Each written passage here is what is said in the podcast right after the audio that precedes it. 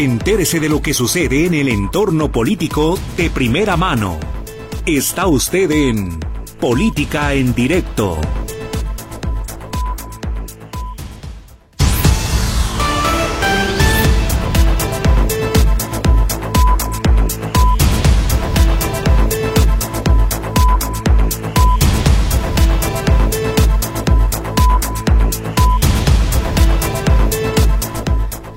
Muy buenas tardes, bienvenidos a Política en Directo con la actualización de los temas que son de su interés, su impacto en nuestro entorno. Saludamos a Gerardo Huerta, él conduce el programa el día de hoy, está en los controles técnicos. Un saludo para Gerardo, a Charlie Flores que también lo veo por aquí y a Berenice Flores. Bere Flores ya atiende líneas telefónicas. Cada tarde le repito a usted los números de las líneas convencionales con el ánimo de que las anote o las memorice, que mejor para que enriquezca este programa con sus comentarios. Teléfonos en cabina 33 38 13 15 15 y 33 38 13 14 21.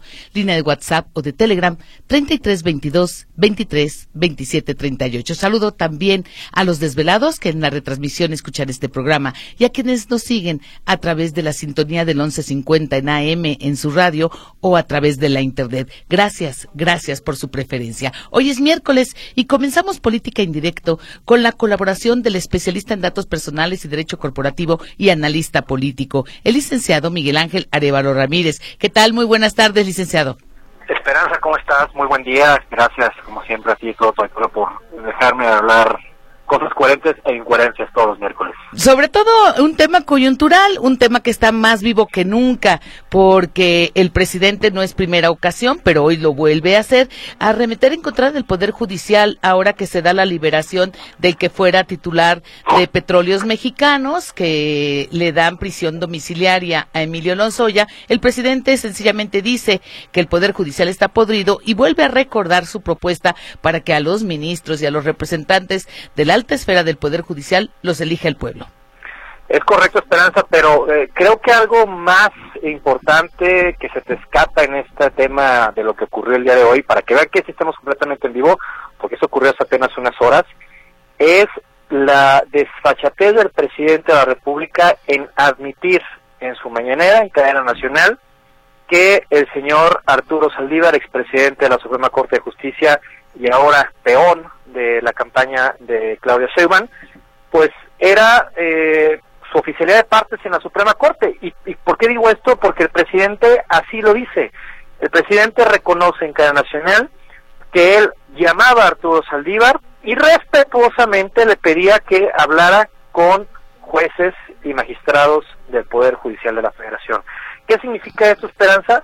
Pues que entonces la separación de poderes es ficticia, la separación de poderes no existía mientras Arturo Saldívar, quien por cierto recordemos que aún no había renunciado a la Suprema Corte de Justicia, todavía sigue siendo ministro de la Suprema Corte, cuando públicamente salió a apoyar y a decir que le sumaba la campaña de Claudia eh, para la presidencia de la República.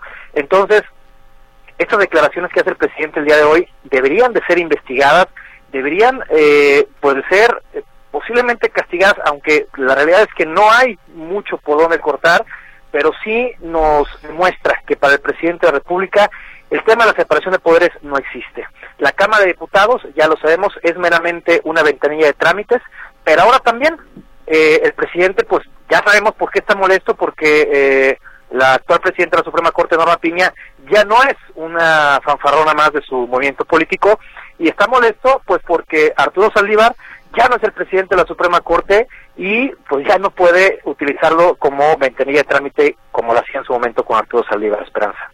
Dijo textual el presidente, se hablaba con él, refiriéndose al ministro Arturo Saldívar, y él pedía, respetuoso de las autonomías de los jueces, pero pensando en el interés general y en la justicia, en proteger a los ciudadanos ante el crimen. Hablaba con el juez y decía, cuidado con esto. Entonces, él ayudaba. Eso fue lo que dijo hoy en su mañanera el presidente. Imagínate, Esperanza, que, te llame el presidente de la Suprema Corte y te diga, oye, ¿qué crees? Me llamó el presidente de la República para decirme que, pues que le eches eh, cabeza, ¿no? Que, que te relajes un poquito en tu resolución, que, que pues pienses a ver cómo no ser tan agresivo con tu sentencia. Esto a mí me, me remonta y me recuerda a esta serie House of Cards, en donde desde la presidencia, este personaje Francis Underwood, pues controlaba a jueces, diputados, periodistas y a quien quería. Lo estamos viendo en la vida real, pasa hasta las mejores películas de Esperanza.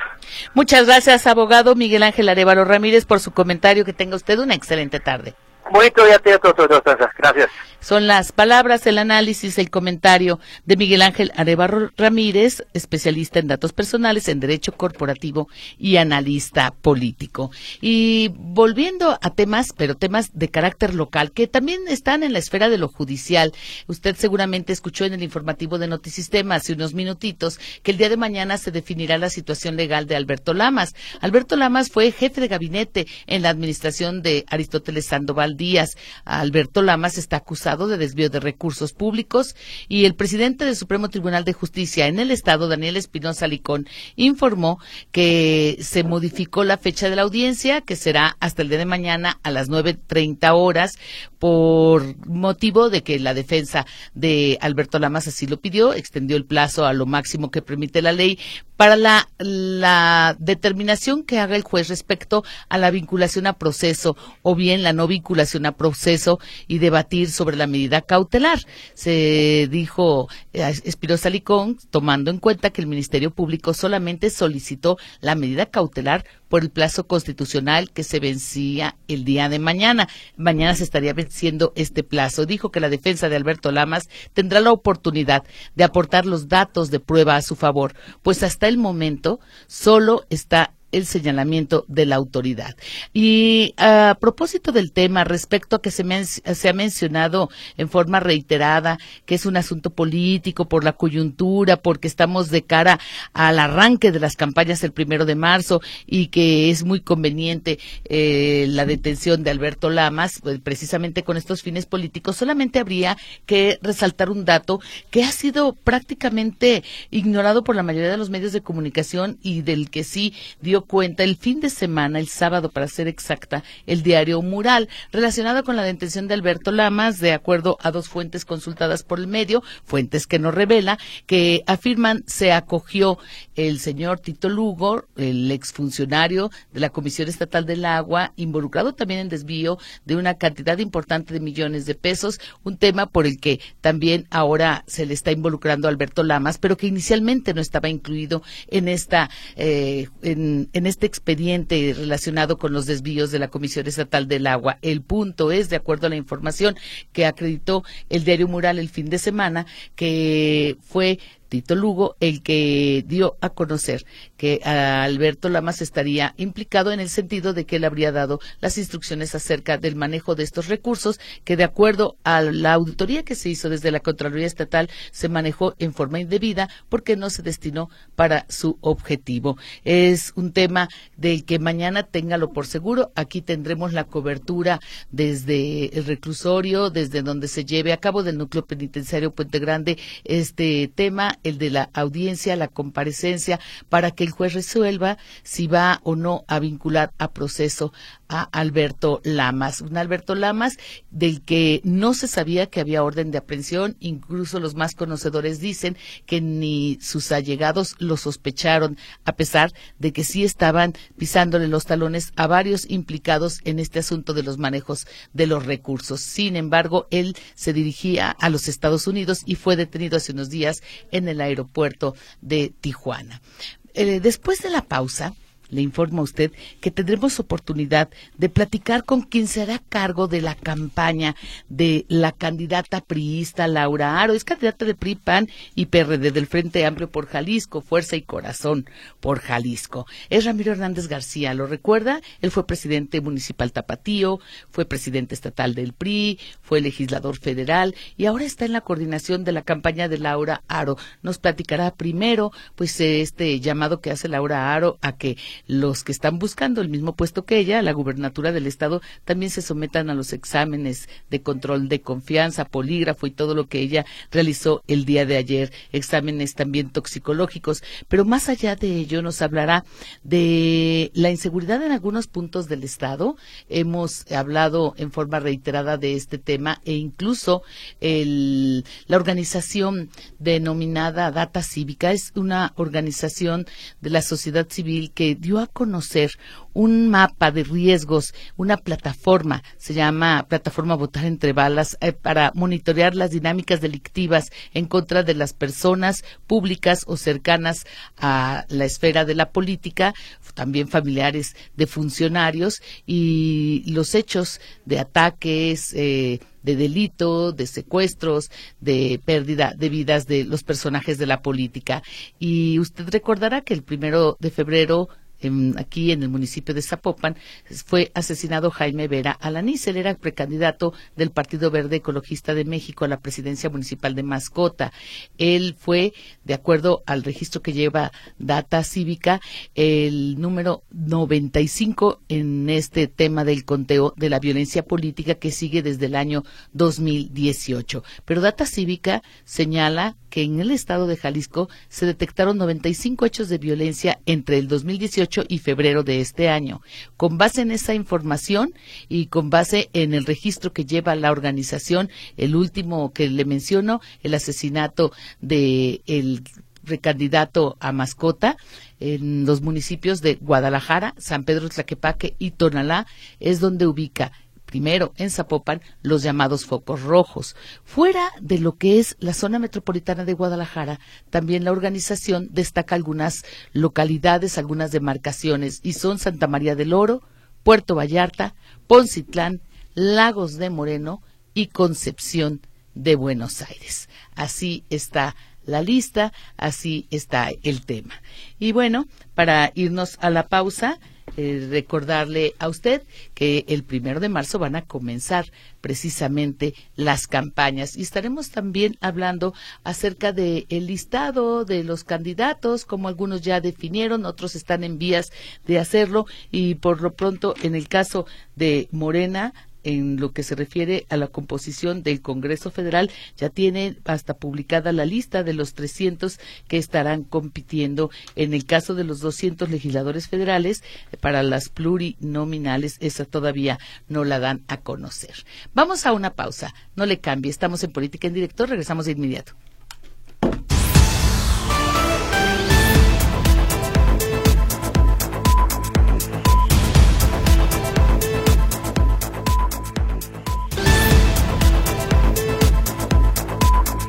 Continuamos en Política en Directo y hace apenas unos minutos el diario La Jornada da cuenta de una resolución de parte del Tribunal Electoral del Poder Judicial que desecha la denuncia de posible financiamiento alterno para Claudia Sheinbaum con recursos de Notimex. ¿Recuerda usted esta denuncia?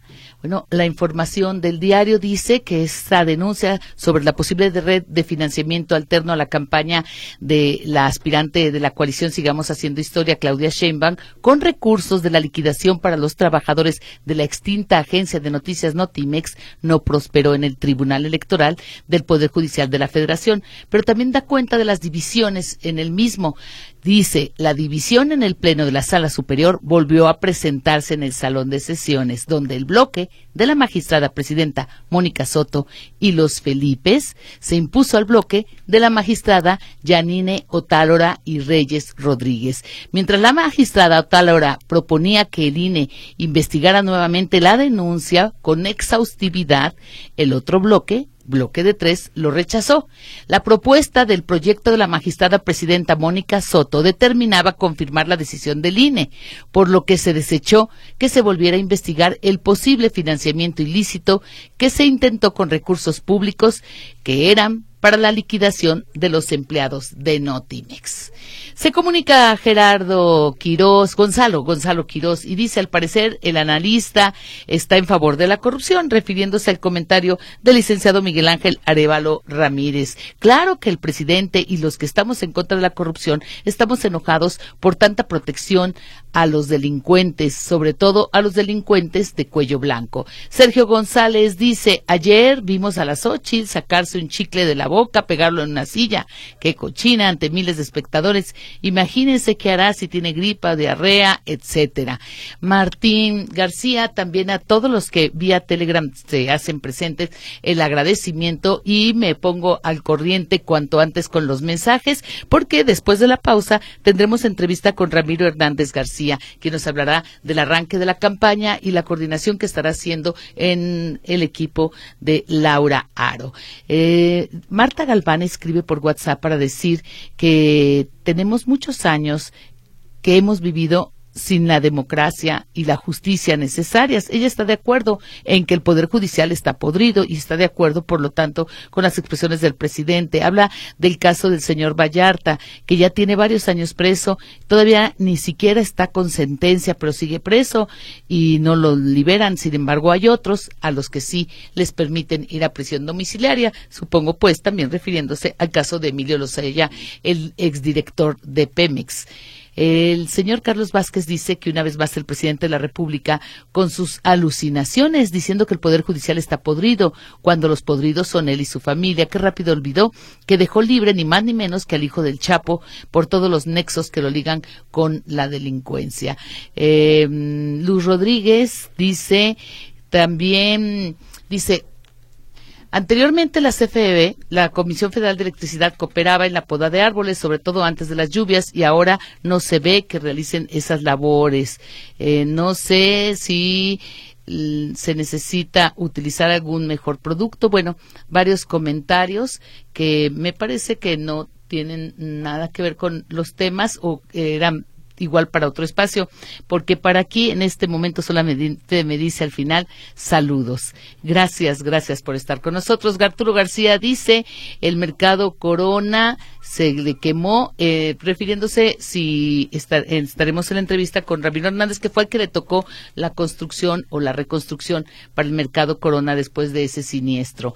El ingeniero Gonzalo Quiroz dice eh, acerca de nuestro invitado, ya expresé sus comentarios, en tanto que Sergio Orozco dice que la ministra Norma Piña obedece a los grupos conservadores que están en contra del pueblo. Allí, como ejemplo, está el de cómo liberan a la esposa de un secretario de seguridad de Calderón, le liberan sus cuentas, le permiten tener acceso a los recursos.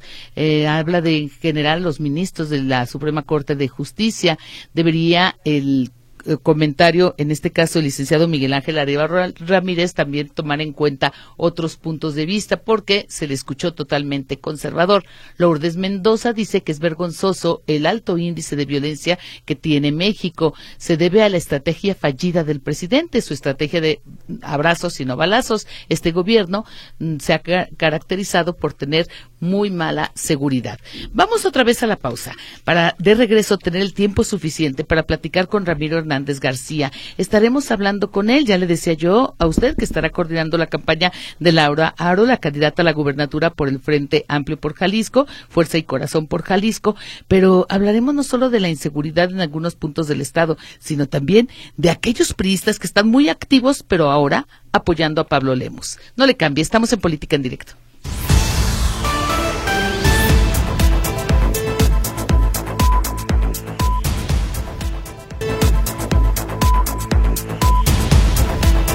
Por lo pronto en Guadalajara los regidores, 17 de los regidores tapatíos ya solicitaron licencia a su cargo para poderse dedicar a las campañas que arrancan en marzo próximo. Están con diferentes fechas de las que entrará en vigor su licencia, pero le voy a mencionar algunos. En el caso de Morena, el primero en irse será Carlos Lomelí, el coordinador de la fracción. Él estará retirándose el 19 de febrero es decir, eh, eh, eh, su licencia fue del 19 de febrero por tiempo indefinido, pero en el caso de Mariana Fernández, Salvador Hernández Navarro, los dos, su licencia tendrá efecto a partir del primero de marzo. El día que regresarán o tienen programado regresar será el 3 de junio, es decir, todo el tiempo necesario para dedicarse a las campañas. También del partido Morena, de Movimiento Regeneración Nacional, la regidora Candelaria Ochoa Ábalos tendrá una licencia ya autorizada para retirarse el primero de marzo y regresar el 5 de junio. Por el Partido Naranja, Movimiento Ciudadano, Keila Abigail, ella ya está eh, también con la autorización, con la licencia aprobada, lo mismo que la emesista Carla Andrea Leonardo Torres y Aldo Alejandro de Anda García. Ellos eh, se retirarán el próximo primero de marzo, que es cuando arrancan las campañas y tienen programado regresar al Cabildo Tapatío el día 2 de junio de este mismo En la sesión de hoy se aprobó de manera unánime la norma técnica de accesibilidad en la ejecución de acciones urbanísticas públicas o privadas. Es otro de los asuntos que se trataron en el Ayuntamiento Tapatío. La presidenta de la Comisión de Gobernación, Reglamentos y Vigilancia, Janet Velázquez, mencionó que tardaron meses en crearla y en perfeccionarla. En fin, son los asuntos más relevantes tratados en el Cabildo de Guadalajara, donde lo que destaca es ya la licencia de 17 regidores. Pero precisamente para continuar con el tema del proceso político en curso, el más competido, el más complejo, el más caro de la historia. Saludamos a través de la línea telefónica a Ramiro Hernández García. ¿Cómo le va, ingeniero? Hola, Esperanza. ¿Cómo te va a ti también? Buenas tardes. Muy bien, ingeniero, y con el deseo de conocer de parte de usted acerca de lo que se viene a partir del día primero de marzo que arrancan las campañas y que usted estará en la coordinación del equipo que está con la candidata del Frente Amplio por Jalisco, Fuerza y Corazón por Jalisco, Laura Aro, quien por cierto lanzó el reto y ya se hizo los exámenes de control de confianza para que los candidatos de los otros partidos políticos también hagan lo propio. No, mira, yo creo que llevamos una gran candidata, ¿no? Empezando por ser una mujer comprometida que cumple lo que promete. Y, creo que en este sentido lanzó el reto y efectivamente ya cumplió en este sentido. A mí me parece que es un buen mensaje, Esperanza, porque creo que ahora más que nunca necesitamos gobernantes que, que estén eh, que estén limpios y que estén sanos que no tengan ningún problema mental, porque ya ves qué costoso nos está saliendo tener gobernantes eh, mesiánicos con trastornos mentales que luego dañan mucho en, el cumplimiento de la responsabilidad pública.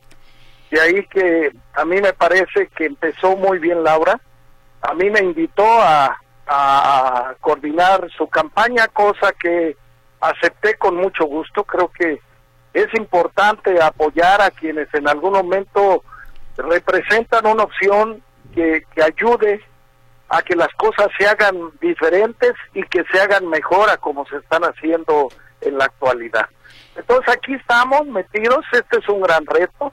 Lo primero que estamos buscando es que efectivamente la coalición eh, se vuelva una realidad en acciones muy concretas, no solamente nos quedemos en el pronunciamiento y, en la fotografía de que vamos juntos, sino que podamos en la práctica sumar la participación de todos los partidos, pero algo muy importante, sumar la participación de la sociedad civil que hoy va a ser fundamental y que además eh, la vemos con un gran entusiasmo, con una gran determinación. Pocas veces me había tocado a mí vivir ese ánimo que hay en la gente de, verdaderamente involucrarse y, tener un papel importante en las decisiones del 2 de junio. ¿No ha pegado, ingeniero, precisamente en el ánimo el que las encuestas estén poniendo en un tercer lugar a Laura Aro, en un tercero y distante lugar respecto a Pablo Lemus, que va como puntero con unos cuantos puntos, entre 6 y 8 puntos porcentuales, de acuerdo a las diferentes encuestadoras, y en tercera posición precisamente Laura Aro? No no nos no nos eh, preocupa ni tampoco nos desalienta porque mira esto tiene varias lecturas efectivamente eh, las encuestas que se han levantado son a partir de las tres opciones que se plantean sin embargo la, la opción nuestra es una opción que está respaldada por tres partidos y obviamente por una sociedad civil que está muy motivada y muy eh, estimulada con la participación de Xochitl Galvez. Eh, y si nosotros nos fuéramos a partir de la rentabilidad de los partidos, tendríamos que considerar la suma de uno de unos y otros. Eh, en la elección última, la suma de los resultados de los tres partidos eh, nos pone en alrededor de 30 puntos. ¿Qué es lo que tendremos que hacer para que esto lo volvamos a, lo podamos hacer efectivo nuevamente? Bueno, necesitamos que cada partido se enfoque a hacer una campaña que le permita eh, recuperar el voto que ya tuvo en principio.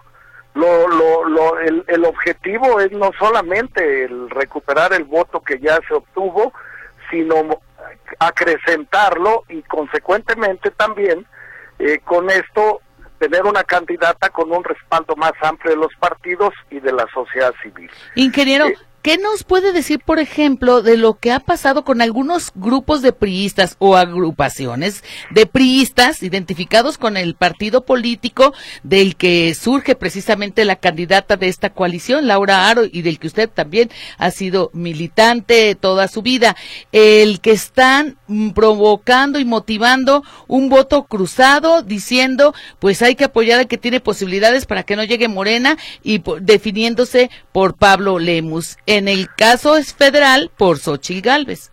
Bueno, esta es una estrategia que está siendo alentada.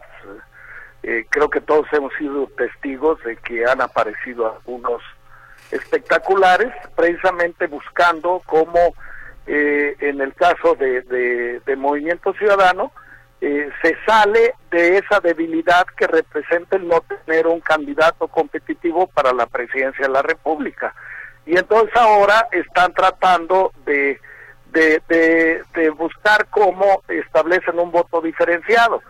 Hace tres años, eh, precisamente, eh, se, se promovió el, el voto útil a partir de, de polarizar, eh, que a nivel nacional se planteaba en dos sentidos, ¿no? Uno era el por Vamos México, y por Vamos, Vamos México y el otro era eh, la, la, la cuarta T. Eh, sin embargo, bueno, en el caso de Jalisco se alentó esto haciendo creer que el voto útil era en favor de ellos. Y creo que en la práctica pues se convirtió en un voto inútil porque al final eh, tienen una representación muy irrelevante en las cámaras y, y, bueno, de una u otra manera han dejado de contribuir a, a, a hacer una oposición que que tenga la fuerza suficiente para hacer mayoría en, en ambas cámaras. Creo que en esta ocasión habrá que ser muy cuidadoso porque eh, justamente lo que se busca es primero pues ganar la presidencia de la República y, desde luego también poder ganar la mayoría tanto en la Cámara de Senadores como en la Cámara de Diputados. Eh, buscamos también ganar la gobernatura. Yo no tengo duda que eh, Laura es una candidata que va a crecer mucho, a diferencia de eh, quienes están en, en, en las otras, uh, en, la, en, la, en, la, en, el, en, los otros frentes. Laura es una mujer eh, joven que apenas está iniciando su campaña y que desde luego tiene un potencial de crecimiento que tenemos confianza, se va a fortalecer mucho con el trabajo y la suma de, de, los tres partidos y de la sociedad civil. Para nosotros, el tener como candidata a la presidenta de la República a Xochitl Galvez, desde luego que representa también una gran fortaleza y, y vamos a aprovecharlo. Eh, Laura es una candidata que, que no tiene cola que le pisen, como se ha venido expresando, no ha hecho negocios ni está ligada con con ningún tipo de interés que en un momento dado la pudiera debilitar o descalificar y, esto habrá que eh, buscar capitalizarlo a lo largo de, de la campaña que apenas empieza el primero de marzo. Y hasta el momento ninguno de los contrincantes, en este caso Claudia Delgadillo o Pablo Lemus, han dicho sí al reto que lanzó de las pruebas psicométricas, toxicológicas y del polígrafo. Bueno, yo creo que sería muy importante el que aceptaran ese reto. Si verdaderamente confían en sí mismo y, se sienten en condiciones de, poderlo demostrar, pues ahí está, ahí está la, la, prueba para que lo puedan este, comprobar. Eh, y me parece que esto y otras cosas más habrán de hacerse. Habrá que buscar también que, que se puedan establecer debates en donde se conozcan las propuestas eh, y las condiciones bajo las que una y, y una sin otro de los aspirantes están comprometiéndose para gobernar a Jalisco. Eso es muy importante porque creo que los jaliscienses lo primero que van a buscar es eh, saber a qué se atienen con quienes le están pidiendo su apoyo y su voto para gobernar a Jalisco. Ingeniero, ¿usted ha procurado algún acercamiento con algunos que han tenido hasta posiciones protagónicas dentro de su partido para que cesen esta campaña del llamado voto útil o voto cruzado y perfiles como el de Salvador Cosío, su ah, actividad en contra de Laura Aro ahora y en favor de Pablo Lemus? Tiene que ver con algún tipo de resentimiento porque no se eh, aceptó como candidata a Idolina Gaona, Cosío Gaona, su hermana? Yo mantengo mucha comunicación, desde luego que su posición tiene que ver más con un interés de carácter personal. Y, y, y en ese sentido, bueno, yo en lo particular lo respeto, obviamente no comparto esa, esa propuesta. Eh, hay muchos compañeros que forman parte de diferentes organizaciones, compañeros del PRI, que siguen activos en el PRI, eh, que, forman parte de algunas de estas organizaciones y que desde luego eh, no comparten el que pueda darse un voto cruzado. Eh, esto, te vuelvo a repetir, Esperanza, es todavía previo a las campañas y en este momento, bueno, pues se pueden hacer muchas especulaciones, lo que habrá que ver en el transcurso del, de los días y de las y de las campañas cómo se van a ir configurando las las las fuerzas políticas. Y te reitero nosotros confiamos en que tenemos una una candidata que tiene muchas virtudes que tiene muchas fortalezas empezando por su juventud por su trayectoria por su imagen y por su prestigio. Y creo que esto complementado con, con los partidos que la están impulsando y con el apoyo que está teniendo. El día de hoy tuvimos una reunión con quienes integran el Consejo Consultivo de la campaña, que son los exgobernadores, y estuvieron con una gran disposición y con un gran compromiso de, de, de apoyo para, para la candidatura de Laurel. Ingeniero, ¿y qué me puede compartir respecto a la información con el mapa de inseguridad? ¿A qué medidas van a tomar? ¿Están tranquilos? ¿Habrá sitios que la candidata no visite? Comentaba yo al arranque del programa que la organización Data Cívica generó una plataforma y la contabilización de 95 hechos de violencia en Jalisco eh, de personajes de la política, de violencia política, entre el 2018 y febrero de este año. Es decir, es la actualización de un mapa donde no solo la zona metropolitana se ve como puntos de riesgo, sino algunas demarcaciones. Bueno, mira, en, las encuestas que se han levantado, la opinión de, los jaliscienses es eh, su preocupación por el tema de la seguridad casi el 80% reconoce que eh, el problema más serio en el estado es la seguridad. O sea, estamos conscientes del problema y, del riesgo que esto implica. Sin embargo, esto no será limitante para que podamos hacer campañas que, que no nos limiten en cuanto a que se visite y se mantenga la, la, el contacto y la comunicación con las eh, con los electores de todas las regiones y municipios del estado. Sí, desde luego, yo creo que es muy conocido cuáles son las zonas de mayor riesgo, pero bueno, eso le corresponde a la autoridad resolverlo. En nuestro caso, estaremos enfocándonos a hacer una campaña que nos acerque y, nos permita recoger los planteamientos de los jaliscienses y al mismo tiempo que puedan conocer a Laura y a los candidatos del frente, eh, tanto a, la presidencia de la República, en el caso de, de, de Xochitl Galvez, y de los candidatos a senadores, de diputados locales, federales y presidentes municipales. Muchísimas gracias, ingeniero Ramiro Hernández García, por esta oportunidad de platicar con usted y de lo que se viene a partir del primero de marzo para la candidata Laura Aro del Frente Amplio por Jalisco. Muchas gracias, Laura. Me da mucho gusto saludarte y desde luego saludar a tu Gracias, ingeniero Ramiro Hernández García. Vamos a la pausa, estamos en Política en Directo.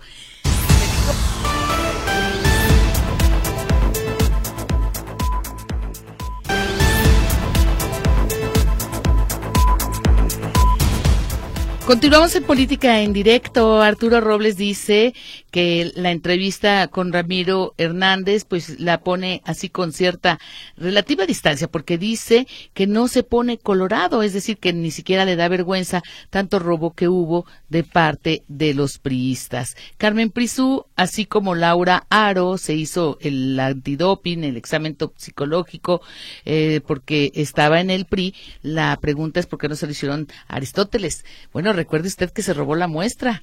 Recuerda, uy, fue uno de los hechos más, más difundidos.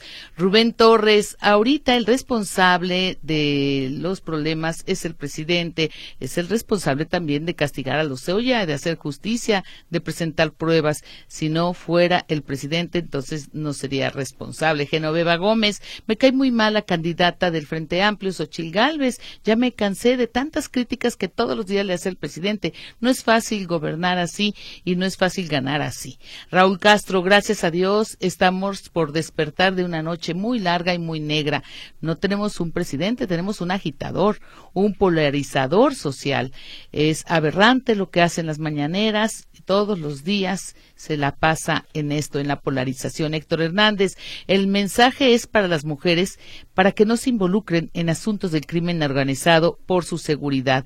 Antes el presidente eh, no se queda con los brazos cruzados como lo han hecho otros expresidentes. Fernando Campo, de nueva cuenta, tenemos una demostración más de que el Poder Judicial de la Federación está podrido, como lo dice el presidente, por la liberación de Emilio Lozoya, que hay que decirlo, el juez valoró que ya tenía más de dos años preso, valoró también que con el brazalete electrónico, pues no podrá eh, alejarse, se activaría en caso de que buscara evadirse, irse del país. Ana María Alvarado, vía Telegram, nos escribe para decir que solamente en 50 municipios hay 2.000 problemas y la candidata Xochil Gálvez quiere dar órdenes al presidente del INE. Si pierden es porque la gente no los quiere, por ser sucios, por ser corruptos, incluso habla de que pegó un chicle en una silla cuando no la graban, imagínense si eso hace frente a las cámaras, ¿qué hará a solas? El señor García dice es una vergüenza escuchar la entrevista porque le parece que don Ramiro Hernández ha estado muchos años a costa del presupuesto en varias posiciones políticas y se ve que anda nada más en la oportunidad de acomodarse, refiriéndose a la responsabilidad ahora al frente de la campaña como coordinador de la campaña de la candidata Laura Aro. Se comunica a alguien que no me deja su nombre, hablando de que todos los candidatos son mentirosos, en campaña ofrecen luna y estrellas, llegan al poder y se olvidan de lo prometido. El celular termina en el 86. Les agradeceré que me pongan su nombre para compartir con el auditorio. Sergio B. dice, de veras que los dinosaurios están desesperados, sin brújula que los guíe, apoyan a la corrupta de la oposición. Me da pena escuchar quién viera a Ramiro Hernández en aquellos años mozos. Y en cuanto al comentario de su analista refiriéndose al, licenciado Miguel Ángel Arevalo, considera que habló como prianista. Atentamente, Luz Rodríguez manda el siguiente mensaje. Dice, las empresas privadas de la construcción pueden dedicarse a la vivienda. Es sobre la noticia de que el ejército pretende hacerse cargo del mantenimiento de la construcción de carreteras. Tal vez convenga aumentar el sueldo o la calidad de vida de ellos, pero que las empresas privadas sean las que se hagan cargo, es la opinión. Juan Navarro dice, eh, Ramiro Hernández debería de estar pagando todo lo que se llevó, no estar criticando al gobierno federal. En este caso, la llamada de Lulú es un WhatsApp que nos dice, muy buena la entrevista con Ramiro Hernández, los comentarios también, los funcionarios que se van siguen cobrando sueldos completos y pensiones doradas o se suspenden dichos pagos y que pierdan. Bueno, las licencias en el caso de Guadalajara serán sin goce de sueldo. ¿Volverán a sus trabajos como si nada? El caso de Lemus y Frangé será lo mismo. ¿Qué va a pasar? Es inquietud con respecto a las licencias. Cuauhtémoc dice que el abogado Miguel Ángel Arevalo Ramírez no fue objetivo en su análisis del Poder Judicial. Simplemente se puso a criticar al presidente y lo hizo más como ciudadano que como analista. Hubiera deseado que hablara con términos legales al respecto y pide pues que profundice y que lo haga en lo sucesivo. Marta Galván, saludo al equipo. Quiero expresar que tenemos años sin democracia. Este mensaje creo que ya lo había manejado, ya lo había comentado yo por ahí. Dice alguien que no me deja otra vez su nombre, que tampoco le agrada demasiado Xochitl, pero no le agradan los demás partidos. Sin embargo, apoya al que sea, solamente pide que Morena no, que no quede Morena y a cualquiera apoyaría. Carmen Robles es de risa y queda claro la falta de memoria de todos los partidos y de sus integrantes desde el nivel municipal, cómo exigen del presidente y lo critican insistentemente cuando gracias a que él está cambiando algunas cosas se ha tratado de poner en evidencia actos de corrupción. Lo, lo, peor es que muchos de los políticos que andan de chapulines están llegando, por desgracia, a contaminar al partido del presidente, a Morena, pero Morena indebidamente los acepta. Es una crítica que hace, reconociendo, sin embargo, que desde su óptica el papel del presidente ha sido bueno. Y bueno, antes de que concluya el programa, me parece relevante mencionar una información relacionada con lo publicada hoy en el diario NTR sobre la inversión en la Villa Panamericana. Porque eh, recuerda usted que el gobierno, a través de fondos de los trabajadores de pensiones del Estado y también del Instituto de la Vivienda, que ya ha ido cambiando de nombre este organismo, antes era IPROVIPE, Instituto Promotor de la Vivienda, bueno, destinaron recursos importantes para la construcción de la Villa Panamericana.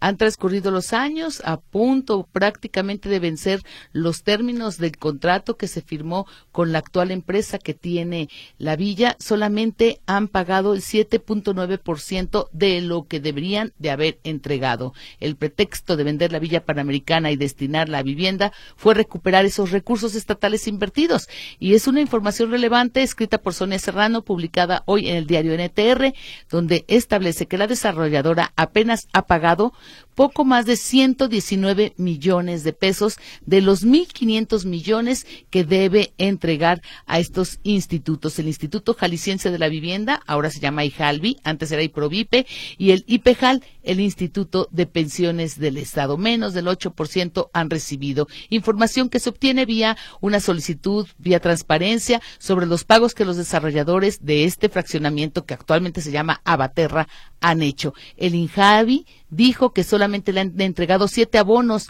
que suman 70 millones de pesos y deberían de haberle entregado una cantidad muy, muy superior. Gracias a todos por su atención. Alfredo Torres Manzano se comunica también para decir que, mm, bueno, le interesó la entrevista con Ramiro Hernández, aunque no coincide con lo que comentó. No especifica si en el tema de la seguridad o en particular en algo. Nos escuchamos mañana. Soy Esperanza Romero Díaz. Hasta entonces.